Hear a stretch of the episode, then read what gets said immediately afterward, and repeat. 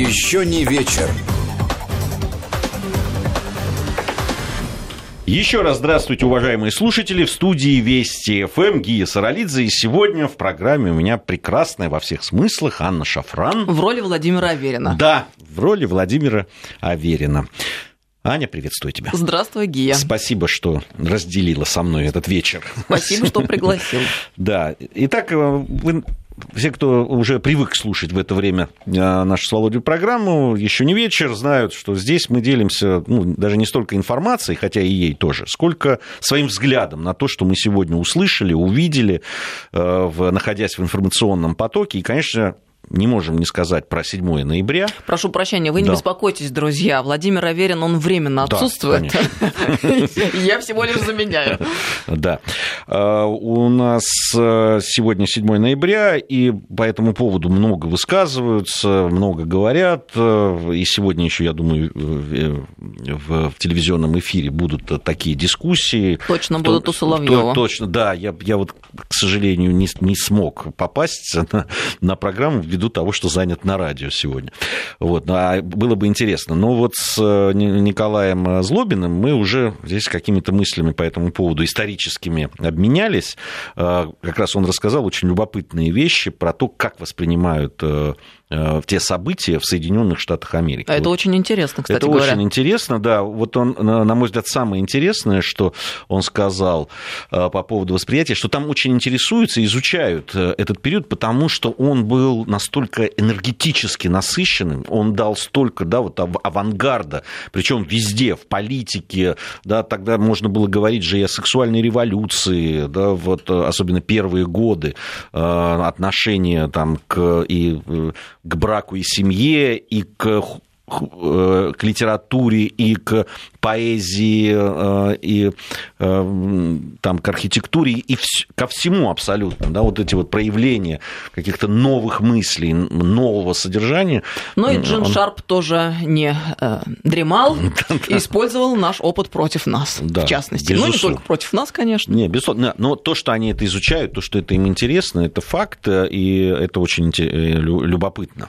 Вот. И, и, и тоже интересно еще одно наблюдение Николая по по поводу э, интереса того, что на самом деле они ведь особенно первый этап э, русской революции вообще восприняли с воодушевлением, потому что ну, у них же там свой эксперимент был на отдельно взятом континенте.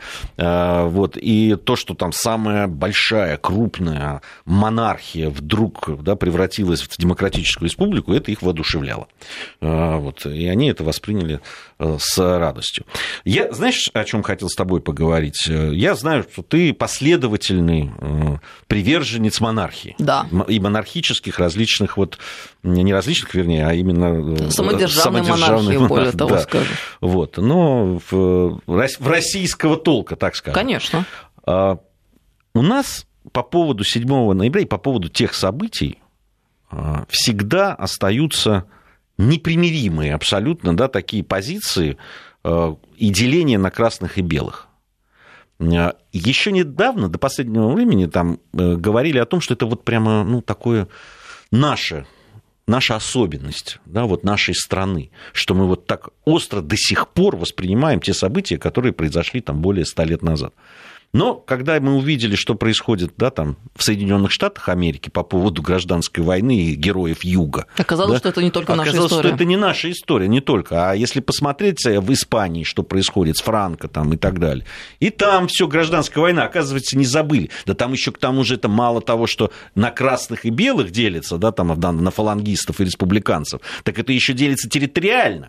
В основном те э, провинции и те земли, которые там были, да, допустим, те же каталонцы или баски, которые выступали против Франка, они так и делятся. Они и сейчас, да, там, э, они больше э, анти так настроены э, против Франка, а в, те, в тех внутренних там вот провинциях там, в общем, достаточно тех, кто против там перезахоронения Франка был и так далее. То есть это все присутствует. Но почему у нас все-таки, на твой взгляд, такое деление происходит, и так э, все-таки остро мы это все воспринимаем. Мне кажется, потому что это действительно величайшая трагедия была. Ну, с моей точки зрения, это была действительно трагедия, а в результате которой мы потеряли столько жизней и столько было пролито крови, что эта память просто не может э, а, легко так уйти из нашего сознания, сколько бы поколений не прошло бы, ну, там, с тех пор не, не прожило бы. Я вот довольно молодой человек, и тем не менее для меня эти события очень близки. Я их вот переживаю, как сегодня, когда думаю об этом. А, там, я вспоминаю рассказы своей прабабушки, там, я помню, естественно, своих дедов, которые воевали в Великой Отечественной войне. Один из них был убежденным коммунистом. А, я помню эти споры в 90-е годы с моими родителями, когда мы собирались на праздниках семейных. То есть все всегда начиналось очень благополучно, а заканчивалось все дикими скандалами. Я всегда уходила в другую комнату, это, потому что слушать было невозможно. Спор моей мамы с моим дедом. То есть она была его дочерью.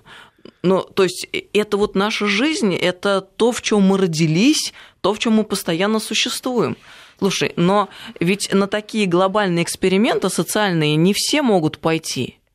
Это только мы с нашей ментальностью и с нашим менталитетом а, способны с собою такое сотворить. Все-таки мы, я убеждена, очень пенсионарная цивилизация, и, может быть, с другой стороны, как это ни парадоксально, нас это и спасает. Ты посмотри, ну, что мы сделали тогда, а, в начале 20 века мы разрушили все подчистую для того, чтобы построить, условно говоря, новый храм. И мы его действительно построили.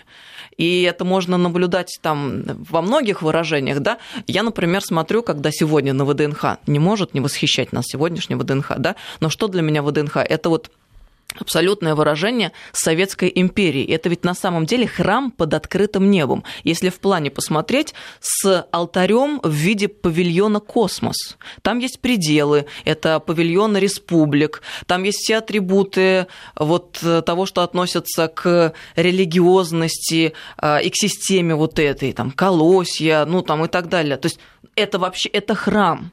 Не, ну вообще э, это многие замечали, э, что в идеологию, да, в коммунистическую идеологию попало очень много того, что было взято из ну, православия, вообще из религиозной традиции. Даже там э, книжка, там, они не заповеди, как называются, правила, что ли. А, а кодекс строителей коммунизма, коммунизма, да, конечно. Да, это 10 прямо, заповедей, условно он говоря, так аккуратненько взят, да и многие, помнишь, там на, на заре были там звезди, Кристины вместо Кристин там и так далее. Вот эти обрядовость какая-то. Ге, а почему? Потому что это а, наши архетипы, это свойства нашего характера, самосознания. Ведь почему страна собралась после этой ужасной гражданской войны, с моей точки зрения? Только ввиду того, что при Сталине мы вновь собрались как империя, но только без божественного мандата, без вот этих атрибутов чести, достоинства, там, долга и так далее, в понимании том, а, в котором присутствует религиозное представление о а, мире. Да? А, это ведь была очень стройная религиозная система, но это уже невозможно не замечать, с очень строго выстроенным ритуалом. Были даже мощи свои в виде Ленина в мавзолее, был обряд, Ох, сейчас, митинги ох, сейчас на, на Красной площади последователи большевиков сейчас, я думаю, возмущены твоими... Ну, потому что русский человек не может без этого. А, была Пасха в виде майских праздников. Ну, я не могу с тобой не согласиться вот в том смысле, что идеологически, на идеологической вещи да, строилось э, практически все. И как только и в идеологии да, возникли прорехи, лакуны, а, вот это, собственно, а, а вовсе не там нефтяные, э, нефтедоллары там, и так далее. На мой взгляд, э, э, страна, которая устояла в, в Великой Отечественной войне, ну, если бы все было нормально с идеологией и с пониманием людей, что они строят, для чего они это делают, ну, я просто очень хорошо помню 80-е, середину 80-х годов, когда врали все время, просто не останавливаясь. И ты понимал, даже будучи молодым человеком, когда я только там э, учился вот э, в университете, и я понимал, где правда, где нет, ну, это какие-то тошнотворные вещи уже были. Ну, ты в это не верил. Ну, хотя бы в то, что я еще маленьким, помню, в первом классе я читал, что жить в коммунизме нам. Это, это было там в 1972 году. Вот, и А нам же точно определили, вот 80-й, там вы будете жить уже в коммунизме. И вот он 80-й, и что-то взрослые дяди молчат и так далее. А вот есть еще одна, кстати, да я с тобой согласна совершенно, есть еще одна сторона вопроса, вот про идеологию, продолжая рассуждение. Э, в какой момент надломилось что-то в нашей стране? Когда Хрущев объявил курс на э, необходимость перегнать Америку, то есть нашего главного на тот момент соперника и конкурента, да и сегодня все по-прежнему актуально, по мясу и молоку. Ну, то есть, когда мы, как цивилизация великая с нашей тысячелетней историей, ставим во главу угла мясо и молоко, у нас в этот момент начинает все рушиться. Ну, тебе скажут, что это повернулись к нуждам людей, вот. Только зачем тогда, если они хотели подогнать по мясу и молоку, зачем надо было э, э, отнимать, не давать э, наделы или ограничивать их какими-то там смешными цифрами? Зачем нужно было изымать крупнорогатый скот у крестьян и так далее? Вот, вот зачем это тогда надо было делать? Ну, тоже вопрос, да. Но я-то, кстати говоря, не провела ту мысль, которую начала проводить. Значит, мы очень пассионарная цивилизация цивилизация. Сначала мы все рушим подчастую, потом начинаем строить.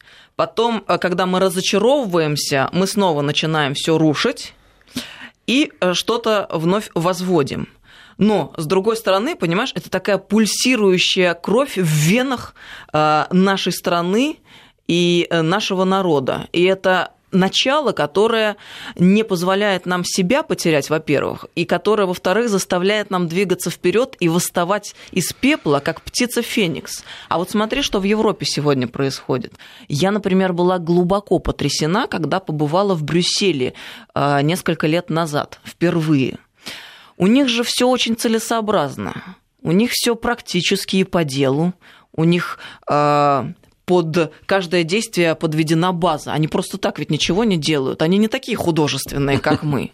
И понимаешь, если мы рушим храмы, исходя из каких-то побуждений там высоких, условно говоря, да, потому что мы строим новую мир и новую страну, то они это делают просто потому, что он в какой-то момент стал э, не нужен и практическую пользу не приносит. То есть э, не стало той общины тех людей, которые этот храм посещают, а это значит что? Что а, его надо переделать в офис.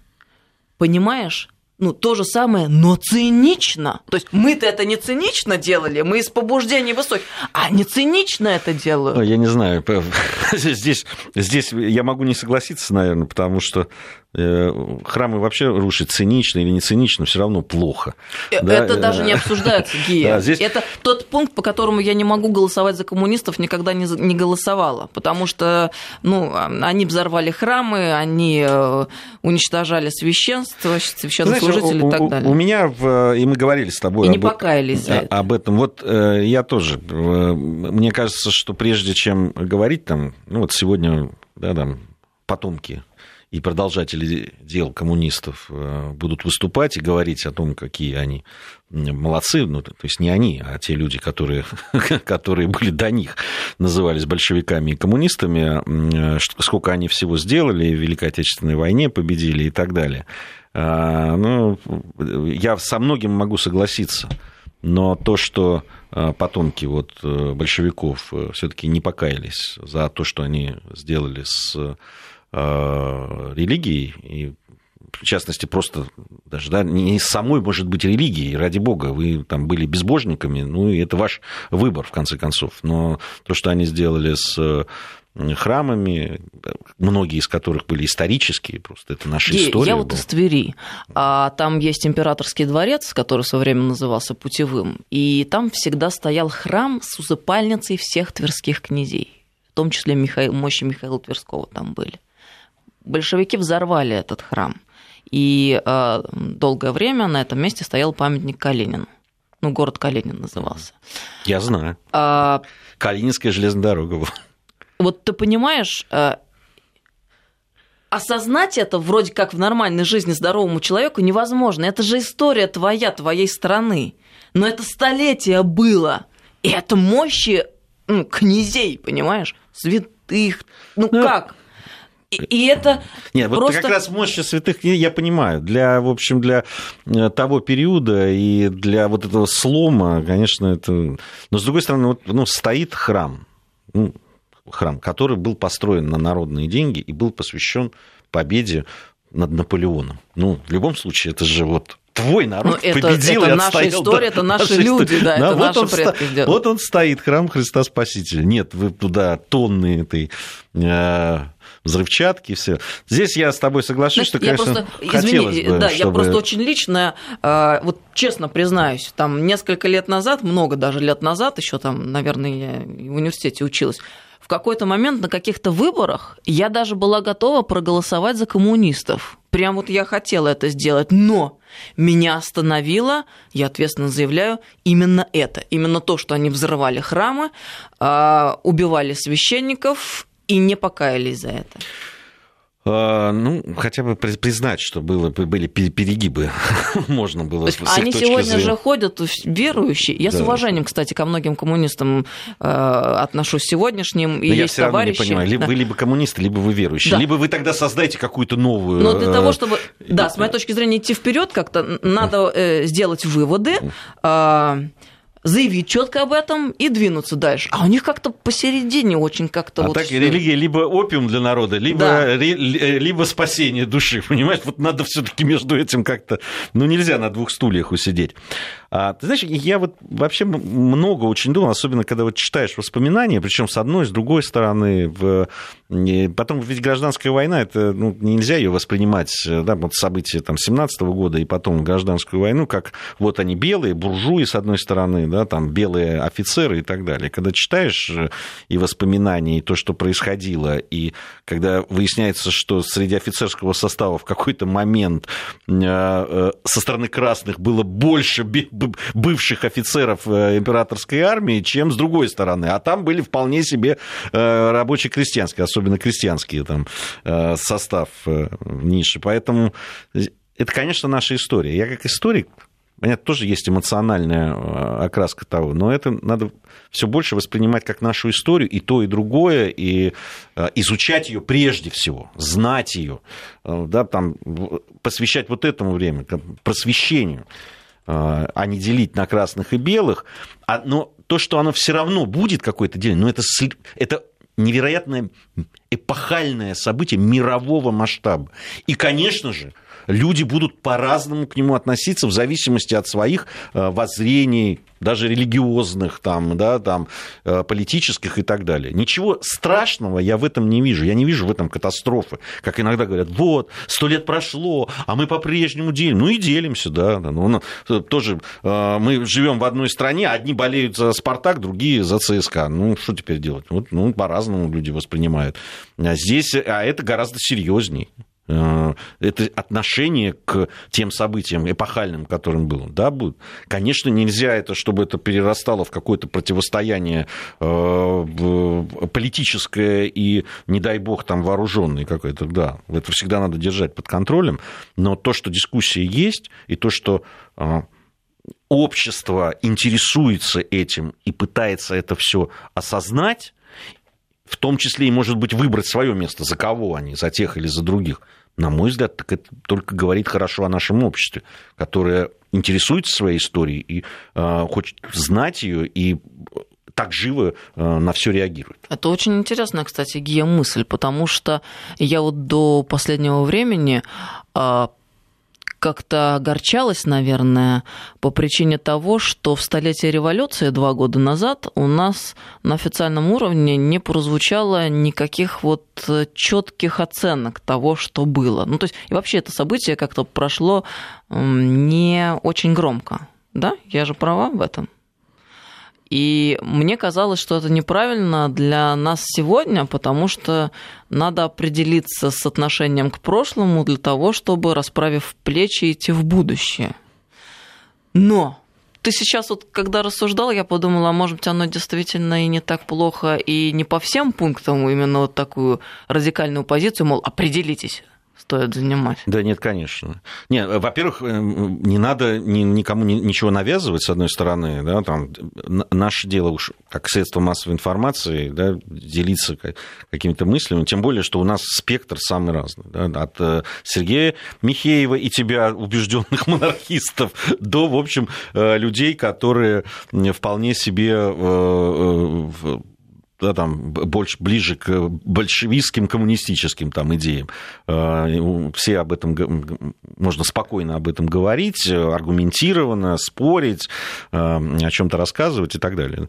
Никогда не надо никого с ножом горло и определись. Вот этого точно не надо. Ну вот а ты про коллег вспомнил. А, Владимир Рудольфович Соловьев, он как относится к этой дате? Он говорит, что мы, такое ощущение складывается, ну, из того, что было два года назад, в столетие революции, угу. как будто бы вот отреклись от э, того большого события, которое случилось в нашей стране в начале 20 века, и как бы это не мы, как бы не с нами, пытаемся замять, в то время как французы носятся со своей революцией, и до сих пор э, она у них во главе угла, и они ей гордятся и так далее и тому подобное. То есть у него вот такая позиция. Я вот не знаю, с одной стороны, вроде бы логично, да, действительно, если это наша история, значит, наверное, ну, как бы надо гордиться, но я не понимаю, как можно гордиться ну, нет, там есть вещи, которые действительно вызывают гордость, безусловно. Ну, потому что это то, что произошло в 2017 году, это был невероятный скачок, который, э, да, который должны были страны на всю, соответствовать теперь новым всю, социальным на, на, на всю, нормам да, и так да, далее. Одни там да, права женщинам, которые там надавали зачем-то.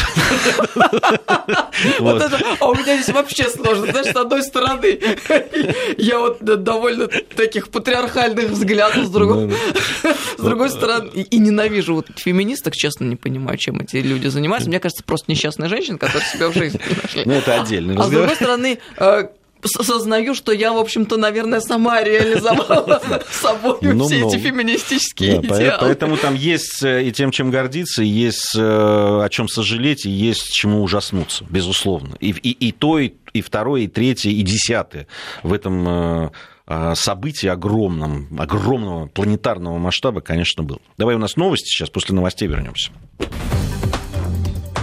Еще не вечер. Анна Шафран и Гия Саралидзе в студии Вести ФМ. Продолжаем нашу программу. А, не волнуйтесь, друзья, я заменяю Владимира Аверина. Я думаю, что никто не волнуется, все... Просто, знаешь, все. обычно люди очень нервничают, когда не в том сегменте, не тот ведущий. Ну что, это жизнь. Мы не подсидели, я не подсидела никого. Вот когда нас заменят роботы, как говорят, вот тогда точно все время робот, пока не сломается, будет один и тот же робот с одним и тем же голосом в одном и том же эфире, сегменте сидеть. Там вычислят, какой нужен голос, вот именно в этом сегменте слушают э, прекрасный э, значит, женский голос. И вот будет там робот сидеть и мы... Но я убеждена, что до такого абсурда мы не дойдем. Очень часто казалось человечеству, что сейчас все изменится буквально лет через 10, но этого не происходило. Потому что душа живая, вот что Душа это трогает, важно. интригует. Душа это важно. И заставляет биться сердце. Еще важно, э, чтобы население нашей прекрасной страны росло, а не сокращалось. А вот счетная палата заметила, а, что четвертый год подряд естественная убыль населения создает серьезные риски для исполнения национальной цели по обеспечению устойчивого естественного роста населения страны. А, у нас есть целая да, специальная программа, которая специально нацелена на то, чтобы обеспечить вот этот самый устойчивый естественный рост населения страны, но э, из-за того, что действительно, и это можно вот проследить, две э, очень серьезные демографические ямы, они сейчас прямо еще наложились э, друг на друга, и последствия это Великая Отечественная война и святые 90-е. Вот. И, и действительно сейчас прям такой серьезный провал, но мы сейчас с тобой поговорим. Я думаю, что не только, конечно, в этом э, дело. Ну, вот сначала цифры. Значит, э, за январь-сентябрь 2019 года численность постоянного населения России, это счетная палата, то, что там насчитала, на 1 сентября 2019 года составила 146,7 миллионов человек. С начала года численность уменьшилась на 52 тысячи, 52,5 тысячи человек. А, вот, э, с января по август 2019 года естественное убыльное население, а это значит, когда превышение числа умерших над числом родившихся составило 219, а, почти 220 тысяч человек. Цифры плохие. Плохие, но они объясняют, объяснимые, но плохие. Но я бы все-таки говоря о том, что у нас происходит с демографией, не не концентрировался только на на э, вот э, и каких-то естественных, да, объяснимых вещах, таких как э, демографические ямы, а это действительно так. И не говорил бы только о, о тех достаточно или недостаточно тех мер, которые по стимулированию да, там, рождаемости, которые предпринимаются. На самом деле мер достаточно много. Ну, понимаешь, вот и когда сейчас я там разговариваю в, там, с 18-19-летними девушками, а, там, с подругами дочери и так далее. Ну, просто так аккуратно выясняю, какие у них там жизненные планы там, и так далее. Я всегда, к сожалению своему, практически в 100% случаях значит, говорится о том, что нет, нет, нет, это вот сначала учеба, сначала надо встать на ноги, пожить для себя, это вот сейчас такая формула есть. И потом, да, ну потом вот когда-нибудь мы подумаем там о замужестве, а, тем более о детях. Сначала партия нужна там и так далее. Конечно, это все грустно. Я пытаюсь, правда, их так смутить. Э, я все время говорю, а вот дети разве не для себя? А для кого? Собственно, вот вы говорите, пожить для себя. А эти дети, они для кого? Они же... Какой ты молодец. Они же тоже для себя. И там начинают всячески, вот, там это, то.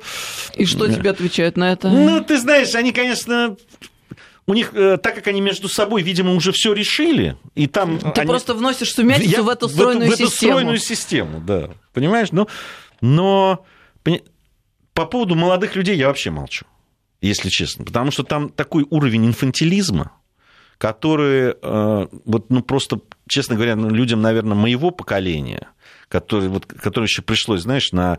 Я в 88-м закончил исторический факультет МГУ, а, а, а в 89-м чуть ли не гражданская война уже полыхала в э, Грузии, в которую я приехал учить истории. И, и история стала другой, да, там, и, и все остальное. Э, и все надо было начинать сначала, с нуля буквально. Вот. Э, и когда я вижу вот такое отношение к жизни, ну, там, я понимаю, что вот эти золотые годы, вот они выросли, многие, я не говорю сейчас про всех, но многие, тех, кого я вижу, особенно в столичных городах, они очень расслабленные, они очень уж э, изнеженные жизнью с одной стороны, хорошо, с другой стороны, вот этот инфантилизм невероятный. Ты вот излагаешь гей ситуацию, а я думаю, как это интересно жизнь повернулась, потому что еще мне моя мама объясняла, ты смотри, сначала надо закончить университет, там, устроиться на работу, выйти замуж, а уж потом дети, потому что если вдруг дети, это же будет сложно учиться, сдавать экзамены, а диплом ведь надо получить. То есть, раньше вот это вот объясняли, что ты же сначала вот как бы должен определиться, встать на ноги и так далее, а уж потом не надо, надо торопиться. А теперь это объяснять никому не надо, это действительно становится большой проблемой. Но вот э, невозможно не констатировать факт, и понятно, что для страны в целом, как и для организма, это плохо, потому что, хотя с другой стороны тоже, знаешь, вопрос. Учитывая э, тот факт, как будут развиваться технологии, нужно ли будет столько людей? Но это в глобальном смысле вопрос стоит вообще. Но э, слава тебе, Господи, в нашей стране на высоком уровне пока мейнстрим иной. Вот именно тот, о котором ты говоришь сейчас. И счетная палата констатирует, ну, как бы с некоторым разочарованием, да, в негативной коннотации мы воспринимаем эти новости. Но ведь, может быть, и по-другому будет складываться ситуация уже в ближайшем будущем. И в этом большая печаль.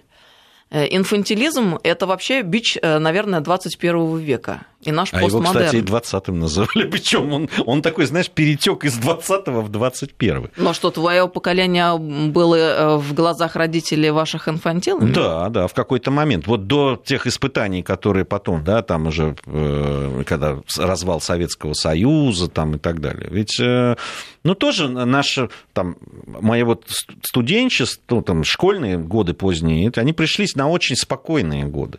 Да, там Советский Союз, 70-е, 80-е годы. Ну, так, все, в общем. Э, Смотри, как интересно. Ты говоришь, родители называли вас инфантилами. Почему? Потому что было более-менее расслаблено все. Ну, по сравнению с ними, по, нормальная... с моими родителями, которые мама в оккупации жила, да, потом, потом поехала в Казахстан, потому что там работа была, это голод в Белоруссии. Отец, э, мой дед э, Э, Николай погиб в 1941 году, вырастила бабушка в маленьком там, грузинском городке, таком, э, там, в основном шахтеры были, Чиатур, Чиатур такой, марганец добывали там. Вот он вырос в этом маленьком городке, сам пробивался в этой жизни. Ну, понятно, это были, ну, наверное, я, который вот ну, на всем готовеньком, мама здесь, папа, холодильник там и так далее, с их точки зрения, в общем, хотя я там и э, помогал всегда, и не был там белоручкой и так далее, но с их точки зрения, в общем, как-то надо было быть более таким. Вот, ну, ну вот смотри, жизнь а заставила. А потом. я сейчас поняла по ходу действия. Так это же ответ э, нашему отечественному либералу сегодня. Почему э, народ-то инфантилен молодой? Потому что жизнь спокойная, айфоны есть, ну, по крайней мере, есть возможность на него заработать, если вдруг себе родители не купили. Потому что не надо никуда бежать, в очереди за хлебом стоять не надо. Как, например, мне приходилось в детстве и за сахаром, и за хлебом, и за майонезом. А, лишь бы чего было. Ну, то есть живем-то мы, получается, хорошо, от этого ничего не надо. Но у нас э, все-таки есть э, такая вещь, как э, да, надо разделить. Все-таки в разных регионах жизнь разная. И жизнь там детей там, там, в сельских каких-то районах и так далее, она одна, или в маленьких городках, это в больших городах, особенно в столичных городах, конечно, она другая. Ну, Чего тогда уж говорить. надо пойти дальше и разделить вообще по регионам. Я думаю, на Кавказе не совсем такая ситуация. Да, но там, вот я посмотрел, кстати, статистику 18-19 года. Как были, были во главе по рождаемости и по приросту населения Чеченская республика, Ингушетия. А, кстати, этот самый, а, один из самых бедных, наверное, вот наших в образовании это Тува, а они на перв... в, первой, в первой пятерке все вот эти. Где плохо где, с демографией. Где, где... Нет, там все хорошо вот, с демографией. Я думаю, да. да. То есть это... И, а при, при том, что это потому, ну, потому что регионы, которые не, не, не, не, не Понятно, богатые, что проблема скажу. многогранна. Э, и тут сложно говорить о каких-то вот э, о какой-то одной причине, которая породила. Ну, знаешь, смотри, мы же как с тобой рассуждаем? Вот э, молодежь, она инфантильная, они не хотят детей, они не хотят семью, а ай-яй плохие. А почему они такие? Может быть, не, в результате... Я не говорю, что они плохие. Я говорю, плохо, что они не ну, хотят. плохо, что они не хотят, да. А, а, они, хорошие. А почему так? Может быть, в результате, в частности, информационной политики, которая С... была проведена нашим государством в те самые святые 90-е? Не, ну, она, надо сказать, что эта политика через интернет и через э, там это он и сейчас. Ну такой, подожди, и, это, и, все это состоялось, устаканилось, и теперь дает свои плоды. Слушай, мы же все время там и реклама, и, да, там, и фильмы, которые там, все говорят, наслаждайся, ты этого достоин. Ты э, должен э, наслаждаться, ты главный, ты и так далее. Ну, ну, Гей, ну это же очевидно. Все настроено на э, абсолютное потребление. Понимаешь, вот это каждый потребитель, и он чем он свободнее, чем у него больше денег для себя, чем больше он думает о своих удовольствиях и о своей, значит, э, э, лишь о себе самом, то тем больше он может употреблять. Ги, но это же наивно думать, что есть какая-то эфемерная свобода. Вот дайте, мол, народу, людям свободу, и они заживут наконец-то прекрасно. Но это дичайшая чушь, это абсолютно примитивный подход. Вот есть ситуация, например, в которой государство имеет государственную э, политику свою четкую, которая направлена на увеличение населения, на воспитание воспитание молодого поколения, на получение молодым поколением необходимых для государства профессий с тем, чтобы реализовать экономическую политику и так далее и тому подобное. И тогда, как, например, в советскую эпоху, снимаются фильмы про инженеров, про врачей, про людей рабочих профессий. Это все романтизируется, людям показывают, как это круто поехать построить БАМ. Да, ты будешь там в дичайших условиях жить, но там будет весело, там будет гитара, вы там будете песни петь Фи- и так далее. Фильмы не помню про БАМ прям такие, которые... Ну, а условно вот, а говоря. Вот песни были, песни были. Понимаешь, как круто быть инженером, как круто быть ученым, что-то такое придумывать, изобретать. Круто э, запустить человека в космос и быть причастным к этому подвигу величайшему, который совершила страна. Но потом, когда государство уходит из этой сферы и уходит из, из идеологии, а мы с тобой начинали э, программу, собственно говоря, этой темой, э, образуется вакуум, который неизбежно заполняется. Нет, не какой-то там эфемерной свободы, которую человек сам берет и реализует. Нет, этот вакуум, он э, заполняется, извините, я вот прям как есть выражусь, я так думаю, врагами. А у врага, а, в частности, там одна из целей какая? Ну, там и зарабатывать тоже. Что такое консюмеризм, а, например, и общество потребления? Это последовательная реализация политики, в которой заинтересованы мировые финансовые элиты, а, корпорации, которым надо, чтобы человек потреблял, а для, чтобы он потреблял, что нужно? Ему надо объяснить, что красивая, красивая жизнь это главное. Да не врачом тебе надо быть, не инженером, не космонавтом, не ученым. Просто тупо покупай э, одну вещь за другой, и тогда тебе будет казаться, что ты сопричастен этому, большому красивому не, они миру. Как раз, Им, ты можешь быть и космонавтом, и инженером. Главное, чтобы ты потреблял. Вот это для них главное. Понимаешь? Извини, а, что я так... А, не, а, вот, это, э, вот это, на мой взгляд, главное. Причем, обрати внимание, ну, враги, они, они, для, они же для всех. Ну, если уж они враги, то они для всех. Они ведь это навязывают всем абсолютно. Не только нам, не, не отдельно взятой стране, что вот вы должны так стать не таким. только у нас, пожалуйста, Европа возьмет, а, там те говорю, же самые они, проблемы. Это, это, это для, для всех. Это вот такая вот история, когда, да, и действительно сейчас же там э, вот это вот ограничение рождаемости, вот э, то, что внедряется сейчас так, во все этих Грет Тумбергов там и так далее, которым слишком много людей. Но они же подводят к этой. Ну, Конечно. слишком много. Зачем столько людей? Вот вы же ну, эко- экология, там это вот, это, вот, вот это вот, что вы слишком много едите. Так, а вы... ЛГБТ, трансгендеры. Слушай, когда речь идет уже о том, что в школах, а, а, в американских отдельных, а, а, значит, а, говорят о том, что ребенок должен сам выбирать себе не только пол, но и расу. Да. Это же на полном серьезе на происходит. На полном серьезе. Это потрясающая, конечно, история. Я посмотрел на Фоксе, если я не ошибаюсь, там, где Э, ведущий очень эмоционально разговаривал с одним вот из... Да, я э, понимаю, о чем ты говоришь, э, тоже смотрел. Да, преподавателей, то ли он входит в совет этой школы, где вот это вот предлагается. И он там, этот ведущий, сам отец четырех детей, он очень эмоционально просто разнес в пух и прах этого человека, который говорил о том, что да, мало того, что они там в этой школе выбирают себе пол и расу, они, школа еще и не сообщает родителям о том, что их ребенок решил поменять себе пол там или или раз. А хочешь фрагмент поставим народу? Ну, Мне кажется, интересно. Я, у меня есть прям сразу сейчас. Да.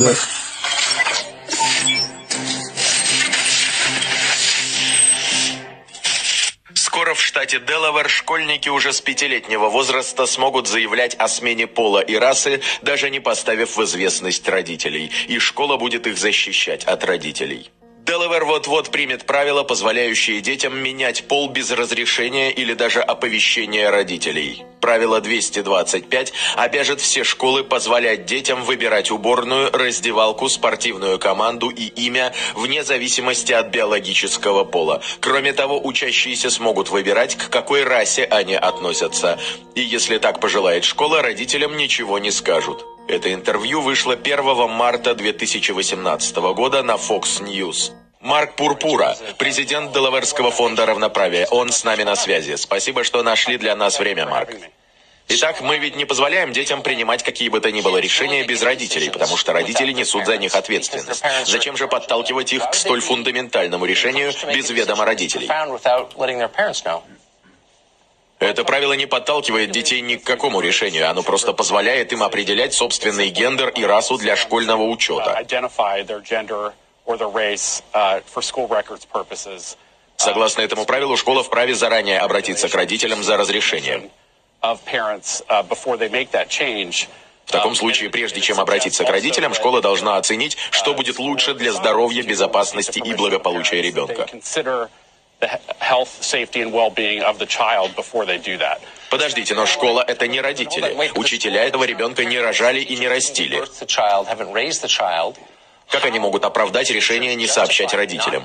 Почему они не обязаны сделать это немедленно?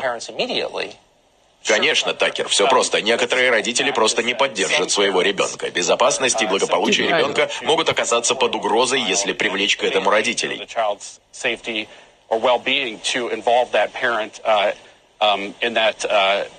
Кто принимает это решение? Решение принимает школа, но, думаю, здесь не хватает... Здесь не хватает возмущения. Позвольте, я подкину немного. Школа не имеет никакого права отнимать у родителей возможность принимать решения касательно детей. Дети не принадлежат школьной администрации, они члены своей семьи. Как смеет школа забирать эту прерогативу у родителей? Кто дал им такое право? Такер, они не забирают прерогативу у родителей. Они забирают. Ну и так далее. То есть вы понимаете, да, друзья, о чем идет речь? Это ну, то есть мы же дожили до этого момента. Ну да, это я не скажу, что это прямо сейчас превалирующая такая вещь. Тем но, не менее, но это эти есть. вещи и э, действительно, ведь здесь я, я много раз об этом говорил, потому, когда нет четкой можно и нельзя, да и нет, черное и белое в каких-то вещах. Ну, убивать плохо, да, там вот, блин, ну какие-то вещи основополагающие. Как только ты говоришь, ну, в общем, нельзя, но вот здесь чуть-чуть можно. И очень скоро это чуть-чуть начинает расширяться, расширяться, расширяться. И вот мы получаем то, что мы получаем. Когда сейчас уже э, феминистки являются чуть ли не оплотом борьбы против трансгендеров и транссексуалов, понимаешь? Вот они сейчас на Западе, они самые гонимые, потому что они оказались в рядах консерваторов, это понимаешь? Ну, вот это так, это правда, потому что феминистка, которую гоняют, она даже не может найти зал для своих встреч, канадская феминистка, потому что ее гоняют трансгендеры. Она говорит, что подождите, ну женская раздевалка, это женская раздевалка. Туда не может прийти мужик и сказать, вы знаете, я сегодня чувствую себя женщиной, поэтому поэтому я буду переодеваться здесь. Это все-таки наше пространство, я, говорит я она. не знал этой истории. Да ты что, это же просто... Это, она бедная, там, она просто... Она, она чуть ли не, понимаешь, агент Кремля. Слушай, опять феминисток бьют. Да, опять феминисток бьют, теперь трансгендеры. Сто лет прошло, и все вернулось да, на круги свои. Да, ужас просто. Это, это, это действительно какие-то вещи, которые, ну, я вот трудно понять. Хотя когда говоришь с, с людьми там, с, ну, из Франции, из Германии, там, из Канады той же или Соединенных Штатов Америки, вроде они говорят, да нет, ну это какие-то сумасшедшие, на самом деле мы очень патриархальные. Там, это... Слушайте, ну не ты, знаю. Ты знаешь, я с канадцем, с геологом э, разговаривала, он э, фран, ну, французского происхождения, канадец, а он вообще совершенно иную позицию занимает. Он очень тревожит, тревожится по поводу того, что у них там происходит. У него сын э, э, маленький, ему 11 лет, и он принял решение переезжать в Россию. Ну, кажется, дичайшая какая-то невозможность, да, но это вот тот человек, с которым я непосредственно общался. Но... Ну, Он приезжает в Россию, почему? Потому что у них там в школах уроки воспитания сексуального, которые навязываются. Это никому не нравится из родителей в классе, это никто не поддерживает, но там, говорят, у них э, таким образом э, там консенсус сложился э, в обществе, что просто, ну, никто не выступает против. Они вынуждены мириться, будучи несогласными. А, там есть э, вещи, которые, ну, они, я говорю, они пока там эпизодически случаются, когда мальчиков там, э, э, когда девочкам вот запретили в какой-то одной из школ ходить в юбках. Да, они должны в какой-то нейтральной одежде ходить и так далее. И не, пуска... да, и не, не пускали девочек в юбках в, в школу. Может, Это... тогда мальчикам надо обрезать, чтобы тоже все было? Ну, ну тут, тут я не знаю, что они будут делать дальше. Но действительно, это какие-то вот, какие-то, как они говорят, что это перегибы, но я вижу за этим тенденцию. Ну, вот правда. И я не из алармистов и не из людей, которые там заламывают руки и сразу кричат, что все пропало, и вот там. Но вещи, ну, правда, они какие-то очень тревожные, я бы так сказал. Но мы далеко ушли, да, конечно, от Возвращаясь, нашей... на самом деле, это же не просто так лирическое отступление, я тогда быстро. Это я все к чему? К тому, что э, мы же сами невольно участвовали в том, что э, э, последовательно расшатывали участвовали. Ситуация, понимаешь? Да. А теперь что удивляться, что дети стали вот такими? Спасибо, Анна Борисовна, спасибо вам. А мы уже все закончили? Да. Я думал, еще две минуты есть. Еще не вечер.